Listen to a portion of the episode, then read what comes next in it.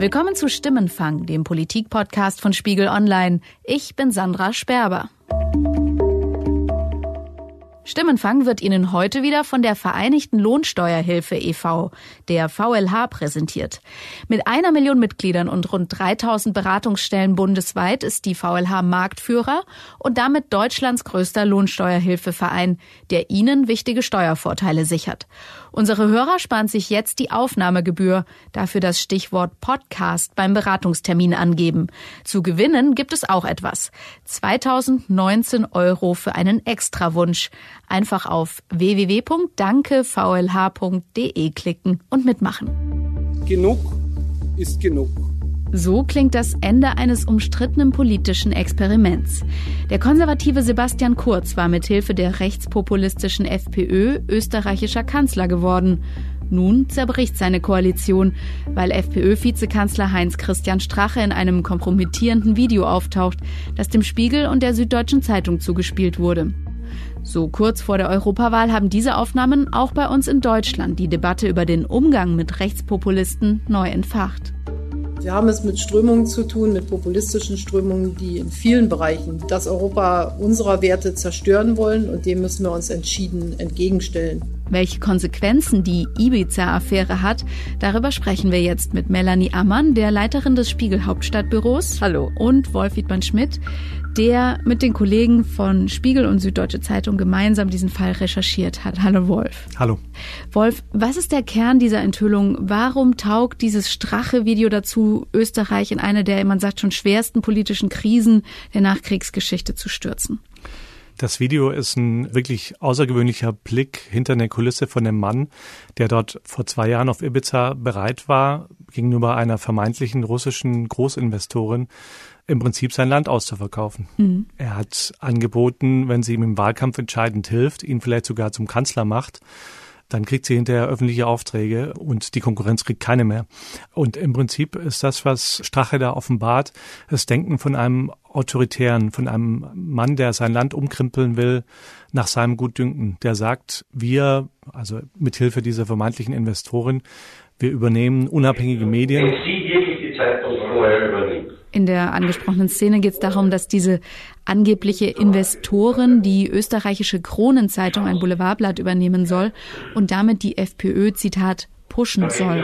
Wenn Sie wirklich die Zeitung vorher übernehmen, wenn es wirklich vorher, in dieser Wahlperiode, zwei, drei Wochen vorher, die Chance gibt, über diese Zeitung uns zu pushen, Strache ist ein Mann, der in diesem Gespräch offenbart, dass, dass es möglicherweise da so eine Art paralleles, verdecktes Parteienfinanzierungssystem gibt. Es gibt ein paar, sehr Vermögende, die zahlen zwischen 500.000 und 1,5 bis 2 Millionen. All das zusammengenommen offenbart, dass da jemand weder die Pressefreiheit achtet, noch die Spielregeln eines demokratischen Staatswesens verinnerlicht hat, sondern der irgendwie nach Gutsherrenart wie so eine Art autoritärer Fürst sich aufspielt. Mhm. Melanie, du hast in den letzten Jahren dich viel mit der AfD beschäftigt. Hat dich das überrascht, diese Denkweise eines Rechtspopulisten? Dass jemand so ungefiltert sich äußert gegenüber einer Person, die er fast nicht kennt. Und das bei seiner politischen Erfahrung, das hat mich bei Heinz Christian Strache schon überrascht. Aber die Inhalte selbst sind schon sehr kongruent mit dem, was ich mitunter in der AfD erlebt habe. Also beispielsweise diese Sehnsucht, die Medien irgendwie unter die eigene Kontrolle zu bekommen und dass man eigentlich Journalisten eher so als Instrument sieht, als als demokratische Institutionen, das, das kommt mir sehr bekannt vor von der AfD. In der Regel sprechen wir hier im Podcast vor allem über deutsche Politik. Warum ist jetzt diese österreichische Affäre ein Thema, das auch uns in Deutschland gerade mit Blick auf die Rechtspopulisten interessieren sollte? Also abgesehen davon, dass es ja unsere, also aus Deutschland kommende Enthüllung äh, ist, ist es natürlich schon auch ein Thema, das man aus europäischer Brille betrachten muss. Zum einen, weil Europawahlen ist und man sich eben fragen darf, was bedeutet das für die Rechten, die ja zum ersten Mal als Allianz antreten sozusagen und sich zusammentun, länderübergreifend.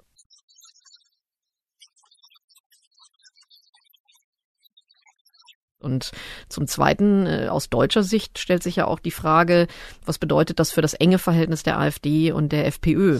Die AfD kann enorm viel äh, von der FPÖ lernen. Ja? Äh, in der Positionierung in der Gesellschaft eben auch genau diese gesellschaftlichen Themen aufzugreifen. Jetzt also können die auf Dauer den Schulterschluss so weiter betreiben? Kann die AfD sich weiter schmücken mit den erfolgreichen Partnern aus Österreich, wenn die gerade aus der Regierung geflogen mhm. sind? Wie ist denn eigentlich das Verhältnis zwischen AfD und FPÖ? Die FPÖ ist ja eigentlich deutlich etablierter. Mit den Konservativen von der ÖVP hat sie zum Beispiel auf Bundesebene erstmals im Jahr 2000 regiert. Damals war noch Jörg Haider an der Spitze der FPÖ. Ich bin stolz, dass ein wesentlicher Teil meiner politischen Zielsetzung äh, mit diesem Schritt und Eintritt der Freiheitlichen in die Bundesregierung erfüllt ist. Und wir werden auch zeigen, dass wir unser Handwerk verstehen. Seit Ende 2017 ist die FPÖ wieder an einer Bundesregierung beteiligt. Sind die Österreicher damit auch ein Vorbild für die AfD? Ja, sie sind ein Vorbild, das man bewundert und mit dessen Nähe man sich gerne schmückt. Also äh, schon früh in der AfD gab es Versuche, die FPÖ an sich zu binden mhm. als Partner. Die FPÖ war am Anfang etwas zurückhaltend, aber dann vor allem unter dem Parteivorsitz von Frauke Petri noch wurden da sehr enge Bande Dankeschön. geknüpft. Es gab eine gemeinsame große Veranstaltung in Koblenz. Vielen Dank. Ich erinnere mich noch, dass der Generalsekretär der FPÖ da auf der Bühne stand und sagte, ja, Markus Prezell, also der Mann von Frauke Petri, du bist Markus, du bist ja mein Freund. Ich glaube, ich kann sagen, er ist auch ein Freund geworden und ich bin stolz darauf. Und es ist wichtig, sich mit ihm gut zu stellen, weil er wird bald der wichtigste Mann in Deutschland sein. Nämlich an der Seite seiner lieben und geschätzten Ehefrau und Bundeskanzlerin ins B, Frauke Petri. Also da gab es dann auch bei der FPÖ sozusagen diese Erwartung, ach, die AfD, die hat auch das Potenzial zur Kanzlerpartei. Mhm. Und äh, dann wurde ja Frauke Petri bekanntlich von der Partei auch irgendwann ins Aus äh, geschubst. Und jetzt ist es so, dass die AfD abermals versucht, sich eng äh, an die FPÖ zu klammern. Und die große Frage ist jetzt wirklich, wird sie das weitermachen oder sozusagen merkt man dann irgendwann doch jetzt, das könnte uns womöglich runterziehen, das wirft auch mhm. ein schlechtes Licht auf uns. Auf einmal könnte die AfD als stärkere Partei dastehen, weil sie sozusagen diesen Skandal dann doch nicht am Bein hat. Du hast es aufgegriffen. Am Tag nach der Enthüllung hast du getwittert, nicht nur die AfD-Spitze schweigt zu den Strache-Enthüllungen vom Spiegel und SZ, auch die Wortführer der sonst so vehement twitternden Alternativen, in Anführungsstrichen konservativen und sogenannten freien Medien sind verdächtig still. Ist es dabei geblieben? Hat die AfD sich jetzt erstmal entschieden zu schweigen? Also äh, der weit überwiegende Teil der AfD ja. Ähm, es gibt ein paar Wortmeldungen, aber dort bemüht man sich meistens, das Thema als Problem Strache und als Problem Gudenus, also dieser mhm. andere FPÖ-Mensch, der in dem Video zu sehen war, hinzustellen. Jörg Meuthen beispielsweise hat das dann bei Anne Will gesagt. Was man daraus jetzt versucht zu machen ist, es ist eine Geschichte der ganzen FPÖ. Das ist es nicht, geschweige denn, dass es irgendetwas mit der AfD zu tun hat. Also man bemüht sich sozusagen, mhm. sozusagen, ja gut, diese beiden, die haben halt eine Dummheit begangen gegangen und dafür sind sie ja jetzt auch konsequenterweise zurückgetreten. Das muss man bewundern und der Rest der Partei äh, Mai, die sind total in Ordnung. Mhm. Mit denen kann man weitermachen. Das ist bisher der Kurs. Wolf, wie sahen die Reaktionen in Österreich aus? Hat die FPÖ den ähnlichen Kurs gefahren? Einzelfälle Strache? Es war schon bemerkenswert. Er hat einerseits schon gesagt, das ist mir alles peinlich, aber er hat es auch gleich abgetan als psoffene Geschichte. Ja, es war eine psoffene Geschichte. Und ich war in einer intimen Atmosphäre verleitet, auch unreflektiert und mit lockerer Zunge über alles und jedes zu polemisieren. Er habe da halt viel Alkohol getrunken und wollte diese schöne Oligarchennichte, die vermeintliche beeindrucken. Und es sei ein einmaliger Ausrutscher gewesen, ähm, hat sich dafür auch entschuldigt. Auch nochmal betont, dass er aber auch immer darauf hingewiesen habe, dass alles doch rechtmäßig ablaufen müsse, wenn man da ins Geschäft kommt. Dies habe ich mehrmals deutlich und klar betont und es gab und gibt bei mir keine illegalen und rechtswidrigen Vorgänge. Also wir haben ja schon damit gerechnet, dass es da Reaktionen geben wird. Aber das hat ja, mich dann doch ein bisschen überrascht, wie ähm, rasch das alles ging am Wochenende. Ein innenpolitisches Erdbeben erschüttert heute Österreich. Die rechtskonservative Koalition zwischen ÖVP und FPÖ ist zerbrochen. Heinz-Christian Strache trat zum Mittag zurück. Heute sind die Weichen für vorgezogene Neuwahlen gestellt worden. Aus innenpolitischer Sicht ist die Frage aller Fragen natürlich, wird dem Kanzler, wird Sebastian Kurz das Misstrauen ausgesprochen? oder nicht. Die Ibiza-Affäre ist inzwischen also kein reines FPÖ-Problem mehr, sondern auch Kanzler Sebastian Kurz kämpft um seine politische Zukunft. Und da kommt natürlich die Veröffentlichung eine Woche vor der Europawahl für alle Beteiligten zu einem äußerst ungünstigen Zeitpunkt. Und genau das hat Heinz-Christian Strache uns Journalisten direkt zum Vorwurf gemacht. Der einzige strafrechtliche Verstoß, der vorliegt, ist diese geheimdienstlich inszenierte Lokfalle mit illegalen Aufzeichnungen, wo man zwei Jahre zugewartet hat, um diese dann in Folge auch zu zünden. Und ja, das war ein gezieltes politisches Attentat. Eine Auftragsarbeit. Warum wird das jetzt veröffentlicht? Wer steckt dahinter? Was kannst du da sagen? Was wisst ihr über die Herkunft dieses Videos? Sozusagen, wer das inszeniert hat und den Auftrag gegeben hat, diese Falle, das, da haben wir keine sicheren Erkenntnisse dazu. Deswegen spekulieren wir auch nicht rum. Klar ist, wir haben vor ein paar Monaten gehört, dass es da was geben soll, dass mhm. da was war auf Ibiza und dass es da möglicherweise ein Video gibt. Wir waren nicht sicher, ob das wirklich stimmt, erstmal und skeptisch und haben dann gemeinsam mit der Süddeutschen Zeitung im Laufe des Mai dieses Material bekommen, haben es ausgewertet, haben es verifiziert haben externe Gutachter beauftragt, die untersucht haben, Foto- und Datenforensisch. Sind das die Personen auf dem Video? Ist das Gudenus? Ist das Strache? Da gab es keinerlei Hinweise darauf, dass es gefälscht ist, sodass wir wirklich sehr, sehr sicher waren, dass das stimmt. Aber natürlich haben wir dann auch nochmal mit dem üblichen Vorlauf einen sehr langen Fragenkatalog rausgeschickt an Herrn Strache und an Herrn Gudenus, das ist also das übliche Vorgehen, dass wir Journalisten jemanden nochmal konfrontieren und ihm natürlich die Möglichkeit geben, Stellung zu nehmen dazu. Genau. Sie haben das auch nicht bestritten. Sie haben es eingeräumt, dass das alles so war. Also es gibt keinen Zweifel daran, dass das, was wir dort veröffentlicht haben und gezeigt haben, der Wirklichkeit entspricht. Und noch eine zweite Frage dazu, weil das ist ja auch ein Vorwurf, der jetzt aus dem rechten Lager kommt. Warum zu diesem Zeitpunkt? Warum haben Spiegel und Süddeutsche Zeitung das jetzt erst veröffentlicht, sage ich mal? Also wir haben das in diesem Monat erst bekommen und wir haben uns dann gleich dran gesetzt, das zu prüfen und das hat einfach ein bisschen gedauert und es war auch klar, wenn diese Prüfung nicht so schnell geht, dann wird nichts veröffentlicht. Als das aber dann abgeschlossen war, dieser Prozess, ganz ehrlich, da hatten wir eigentlich fast keine Alternative mehr, als zu sagen, dann müssen wir jetzt die Politiker konfrontieren und dann müssen wir es auch publizieren weil wir uns gleichzeitig ja eigentlich auch einen Vorwurf einhandeln würden, wenn wir jetzt das noch ein paar Wochen liegen lassen bis nach den Europawahlen, warum habt ihr das nicht vor der Europawahl gemacht? Für uns äh, galt am Ende, dass wir das ähm, veröffentlichen müssen. Wir können es mhm. auch nicht zurückhalten. Also da einerseits der Vorwurf an die Medien, dass es jetzt eben rauskommt. Du hast es erklärt, wieso das so ist. Gleichzeitig spricht Strache ja in dem Video auch über die Medien und legt da seine Pläne offen, selbst Einfluss auf die Medien zu nehmen. Kannst du da noch mal ein bisschen näher drauf eingehen, was Strache da erzählt? Also die, sag mal, Legende in dieser Geschichte war ja, dass es da diese Frau gibt, die investieren will, mhm. 250, rund 250 Millionen Euro.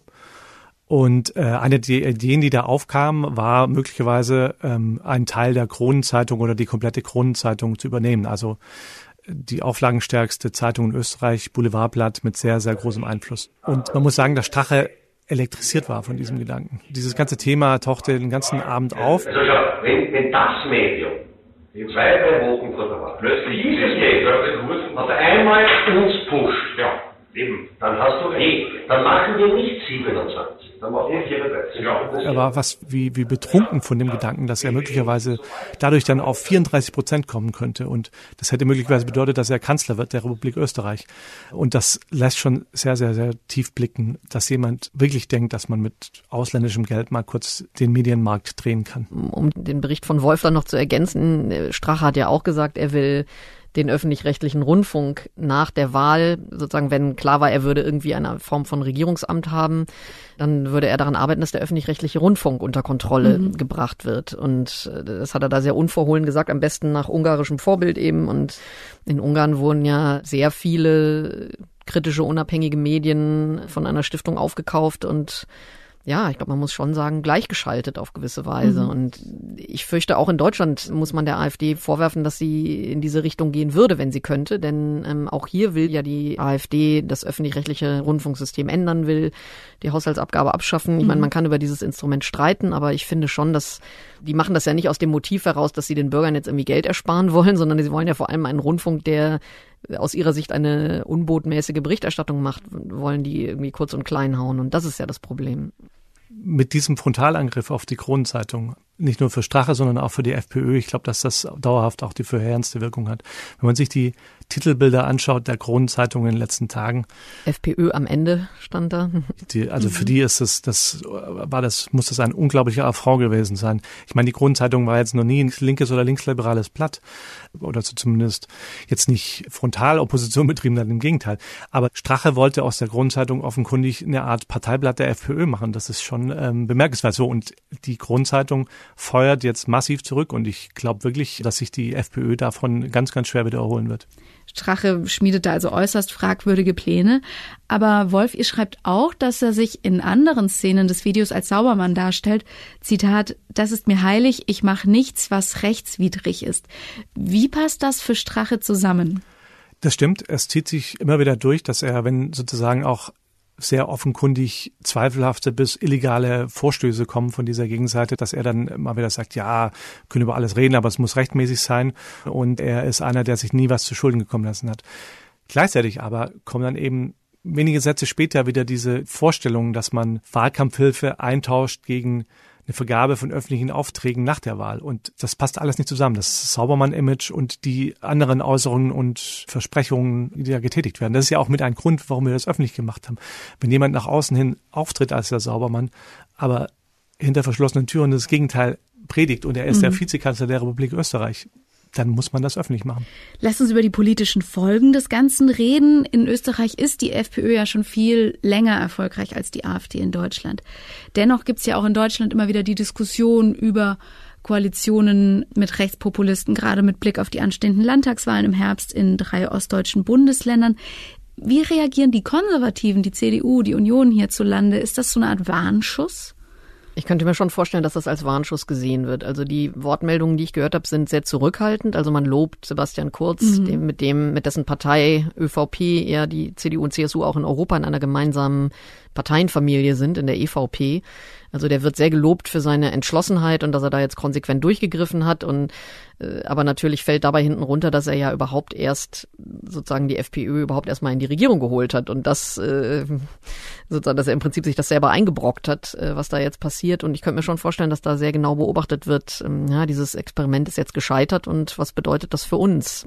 Ich meine, im Moment ist die AfD ja noch so, soll man sagen, in ihrer Anfangsphase und auch chaotisiert und mhm.